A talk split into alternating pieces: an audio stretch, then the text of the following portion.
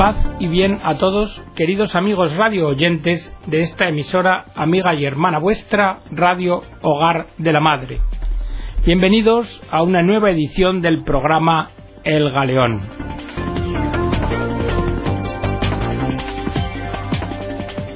En el programa de hoy vamos a hablar del declive de la paternidad y su relación con la violencia en un artículo escrito por el neurólogo holandés Alexander de Villebois. Pero a modo de introducción del mismo y para su comprensión, primero voy a hacer referencia a una carta de junio de 2010 que dirigió el cardenal Jorge Mario Bergoglio a cuatro monasterios pidiendo oraciones. Tenía que ver con la tramitación en las Cortes argentinas del proyecto de ley sobre matrimonio de personas del mismo sexo. Y el cardenal Bergoglio encabezó esta carta a los monasterios diciendo el pueblo argentino deberá afrontar en las próximas semanas una situación cuyo resultado puede afectar gravemente a la familia. Se trata del proyecto de ley sobre el matrimonio de personas del mismo sexo. La identidad de la familia y su supervivencia están en peligro aquí. Padre, madre e hijos. La vida de tantos niños que serán discriminados de antemano debido a la falta de madurez humana que Dios quiso que tuvieran con un padre y una madre. Esto está en peligro. Y también subyace un claro rechazo a la ley de Dios, que está grabada en nuestros corazones, y esto también está en peligro. Pues bien, con esta introducción podemos pasar al artículo Declive de la paternidad y violencia. Nos dice Alexander van der Does que la historia reciente nos enseña que la muerte de Dios en Occidente ha coincidido con el declive del padre de familia. El poder y la autoridad del pater familias se han entendido como una proyección del poder absolutista y por esto como un abuso. También podemos ver que a la par de un proceso de democratización y de emancipación, se ha ridiculizado esa posición tradicional del padre, y hoy no queda de él más que la mezcla del nobody daddy, el noble daddy, o en el mejor de los casos un mero partner conyugal, diríamos brevemente un padre humillado. Y esto a su vez ha llevado como consecuencia que el matrimonio haya perdido significación. De ser una alianza sagrada, se ha visto menguado a un mero contrato social, en el que amor, procreación y sexualidad se han disociado. Y la concepción del matrimonio en tanto que compañeros de viaje ha venido a situarse más o menos en la prolongación de los modales homosexuales y unisex, donde la significación de la paternidad y por tanto de la maternidad se han borrado. Se quieren hacer intercambiables los papeles del hombre y de la mujer con todas las consecuencias desastrosas que ello implica y en especial con las de la identidad sexual de los jóvenes. Y esto trae como consecuencia en los hijos ansiedad e inseguridad, porque ya no saben sobre qué fundar un sentido de identidad masculino o femenino. Además, la renuncia a la autoridad paterna ha traído aparejado el abandono de la estructura jerárquica y ha abierto una vía que conduce a lo amorfo y a la anarquía. Los niños desamparados, carentes de posibilidad de identificarse con la imagen digna y fuerte del padre, no tienen frecuentemente otra elección posible que la de buscar una identidad negativa, la de no ser nada ni nadie. La actual crisis de la maternidad y por tanto de la familia ha sido precedida por la crisis de la paternidad, pues esta última es el origen de la pérdida de valores colectivos, del desprecio por la tradición y de la disolución de las formas en la sociedad tecnológica y burocrática, en la que el ser humano se desarraiga y pasa a ser fungible, o sea, intercambiable. Dicho de otro modo, la existencia de los hijos depende exclusivamente del interés, del interés de los padres. La posición del padre en realidad fue la primera en ser cuestionada en relación en la que hombre y mujer se definen mutuamente, y como su posición es la piedra angular de la estructura jerárquica de la sociedad,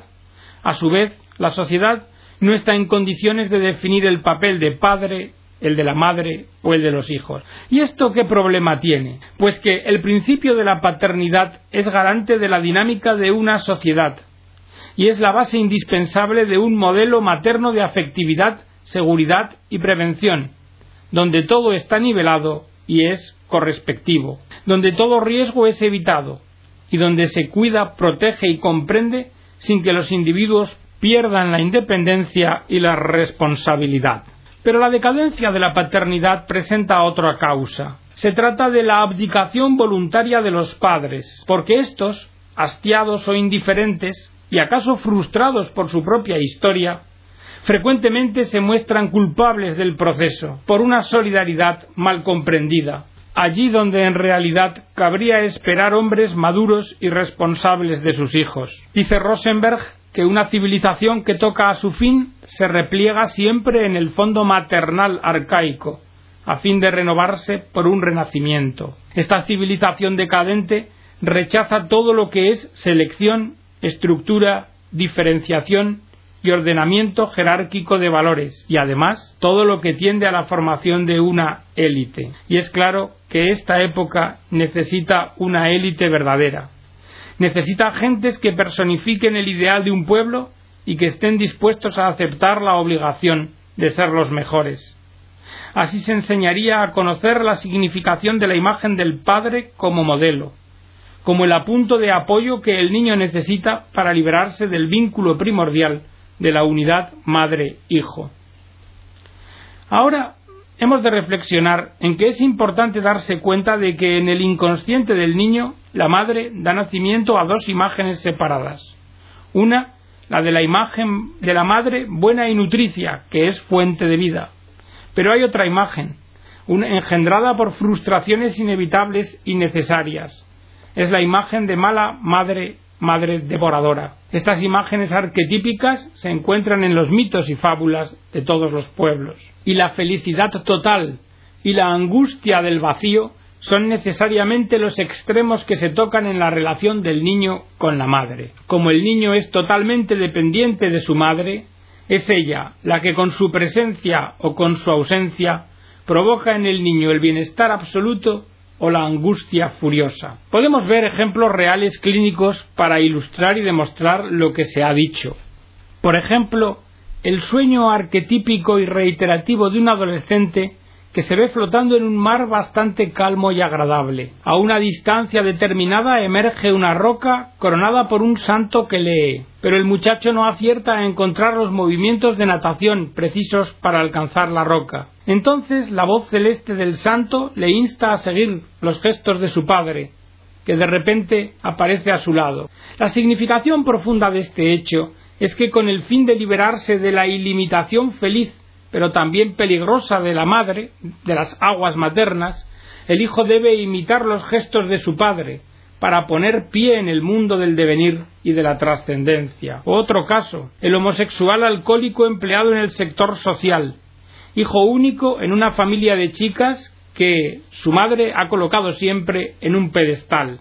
Todo cuanto él hacía era admirable y todas sus provocaciones perdonadas. En breve, era el orgullo y único amor de su madre, de forma que la ambición, la indulgencia y los mimos no tenían límites. En esta casa el padre brillaba por su ausencia, no tenía voz ni voto. Por una parte, la madre es la diosa de su hijo único, pero por otra parte, él se entrega a fantasmas de matricidio, único medio que le queda para adquirir alguna independencia y para liberarse de la protección omnipresente de su madre. El muchacho promiscuo y alcohólico, viviendo según el principio del placer, regalándose como su propia madre, y sin trazas del padre, es decir, sin función de lo real.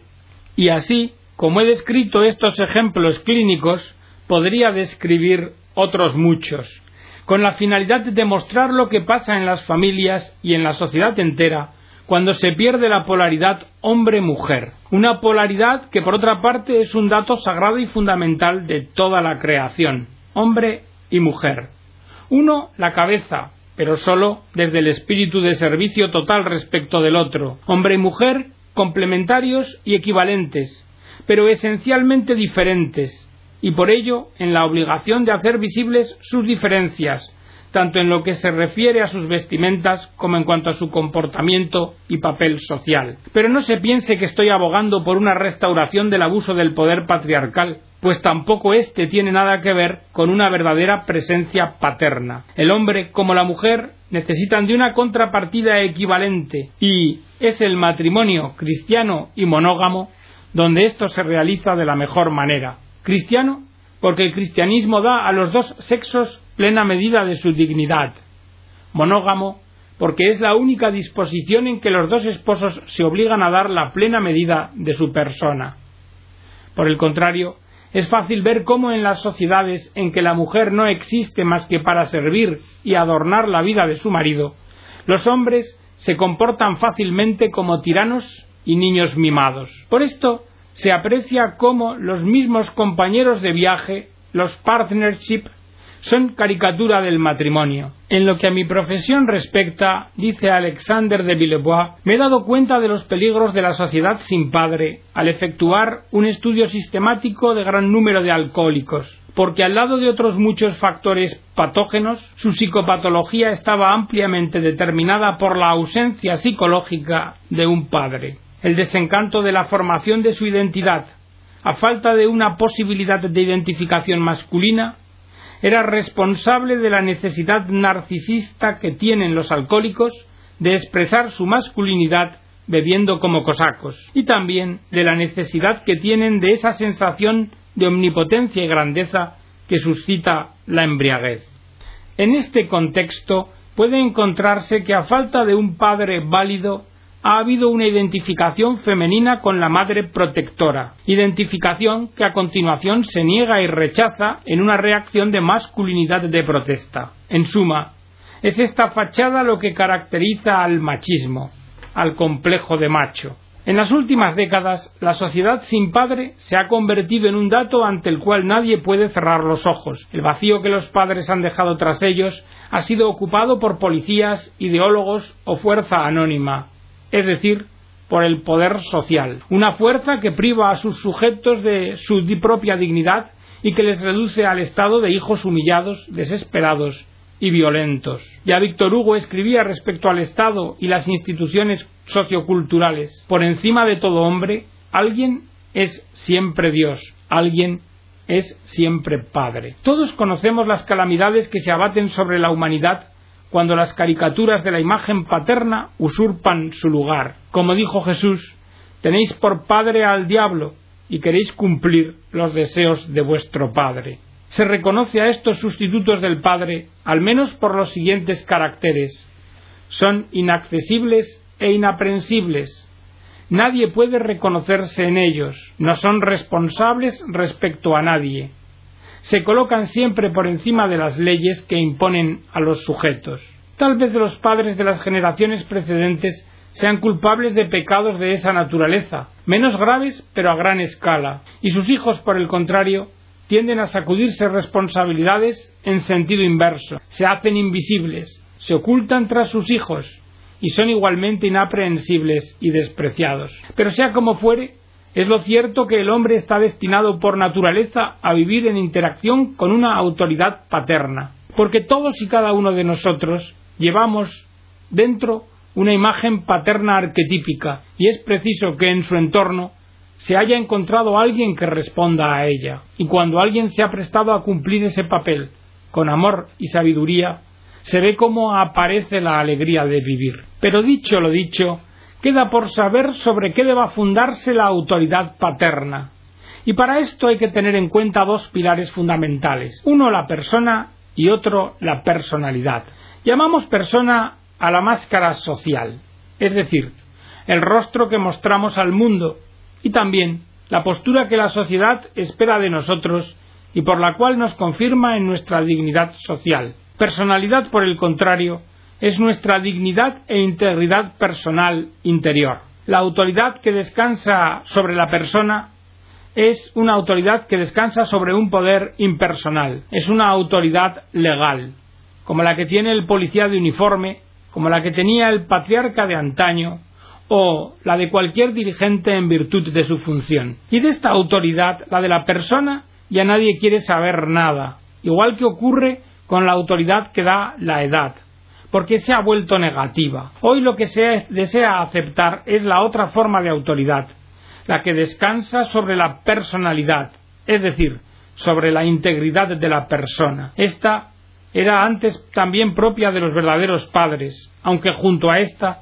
también tenían la que derivaba de la persona, es decir, la de la autoridad legal. Sea como fuere, un padre moderno solo debe tomar su autoridad por la confianza que inspire en la relación de amor y respeto mutuo respecto del hijo. En una relación de esta naturaleza, la docilidad del niño no es obediencia servil, sino que se funda en una confianza auténtica. Ahora bien, esta relación exige que el padre demuestre y viva aquello que pide a sus hijos, que sepa en nombre de qué y de quién exige ciertas cosas y no otras. Porque si esto no existe, no le quedan más que dos posibilidades. O abdicar y dejar a sus hijos la triste libertad de la tolerancia máxima, o refugiarse en la caricatura del poder personal, como en la tiranía. Recuerda Rostov que autoridad sin libertad es tiranía y libertad sin autoridad anarquía. En cualquier caso, con autoridad de persona o con autoridad de personalidad, que ambas creemos son indispensables, la transmisión de la herencia cultural no puede efectuarse más que cuando los adultos viven aquello que desean transmitir, porque sólo así podrán ser dignos de la confianza de los jóvenes. Desgraciados los padres que piensen tener gratuitamente la verdad en patrimonio y abusar de la confianza de sus hijos, porque si su hipocresía sale a la luz, entonces puede que la generación siguiente les retire su confianza a la par que niegue los símbolos paternos. Y puede pasar también que corte todas las raíces y que las generaciones siguientes ni puedan ni quieran disponer de la experiencia de sus ancestros. Entonces se separarán de todo lo que ha cristalizado en el curso de la historia, de los bienes irreemplazables, normas objetivas y valores de belleza imperecederos, de bondad y de verdad. Y así, lo que harán será vivir una aventura solitaria, al no encontrar fundamento más que en la intuición y en la experiencia personal. Ahora bien, frente a esta actitud debemos afirmar que los hijos tienen la obligación moral de examinar todo aquello que han recibido, de verificar su sentido y su mérito, y en un momento dado, si hace falta, de seguir vías nuevas. Lo que importa y procede no es cortar todos los vínculos con el pasado, sino renovarlos manteniendo un diálogo creador y estructurante con las generaciones precedentes. Podemos decir que algo no marcha en la sociedad cuando cada cual ha de decidir por sí mismo lo que está bien y lo que está mal, y cuando el ideal de libertad individual se lleva a un extremo tal que cada cual ha de hallar una moral, una ética, una identidad, un punto de partida y una fe completamente individuales. Las generaciones pasadas conocían imágenes prototípicas, tenían la del héroe y la del santo, la del caballero, la del poeta y la del profeta. Pero parece que nosotros, en nuestro mundo secularizado, debemos contentarnos con el hombre máquina, la vedette o el manager. Pero ahora es tiempo de resumir. Podemos decir, aunque sea muy esquemáticamente, que si la mujer es el ser, el hombre es el devenir. El hombre es el explorador, el conquistador, el progreso, la ciencia, la máquina. En suma, representa la tecnología por la cual ha dominado y explotado la naturaleza. En verdad tenían razón las mujeres cuando viendo las cosas desmoronarse y el equilibrio alterarse, se lanzaron contra la sociedad dominada por hombres. Ellas tenían razón en tanto que fueron guiadas por su intuición y sabiduría femeninas, pero no tenían razón respecto del gozo que sólo las lleva a ocupar el lugar del hombre y a despreciar al mismo tiempo su propia feminidad. Dicho esto, Afirmamos que es muy beneficioso que las mujeres participen más en la vida pública, pero esto no impide que solo la mujer pueda ser el seno materno, es decir, el corazón, el calor y la seguridad del hogar. Como dice Milos, cuando digo madre, pienso en ti, mi hogar. Tampoco impide que sea el porvenir de los hijos el que despierte en el hombre el sentimiento paterno, ni que su vocación sea la de guiar a sus hijos hacia el mundo exterior. Él es su precursor en camino hacia la realidad cultural e histórica, en que debe realizarse su devenir, su actualización de sí mismo. Por otras razones de naturaleza más secundaria, puede explicarse por qué es preferible que en el equilibrio entre los sexos quede formalmente a la cabeza el hombre. Y una de estas razones es que la mujer es, en general, la más fuerte, posición que en la hora actual ella defiende muy hábilmente pretendiendo, contra toda evidencia, que está discriminada.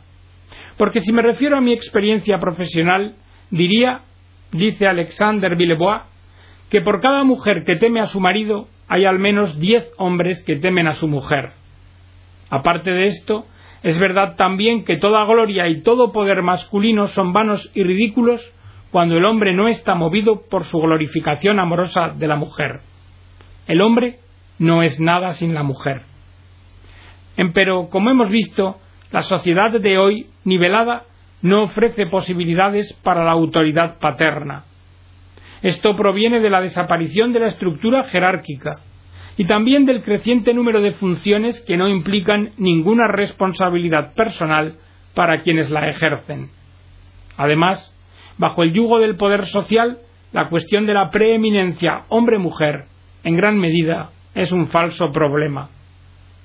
Con las feministas nos puede inquietar saber si la función pública está suficientemente abierta a las mujeres, pero es mucho más importante e inquietante el hecho de que a todos los niveles estemos regidos por funcionarios en lugar de estarlo por personas, es decir, por personas humanas reconocibles, accesibles y responsables en el puesto que ellos ocupan.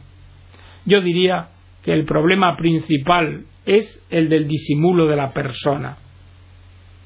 Existe necesariamente en las sociedades paralelismo entre estructuras políticas, sociales y familiares. Pero en el estatalismo creciente que vivimos, el Estado ha usurpado la autoridad paterna, además de la autonomía y responsabilidad individual.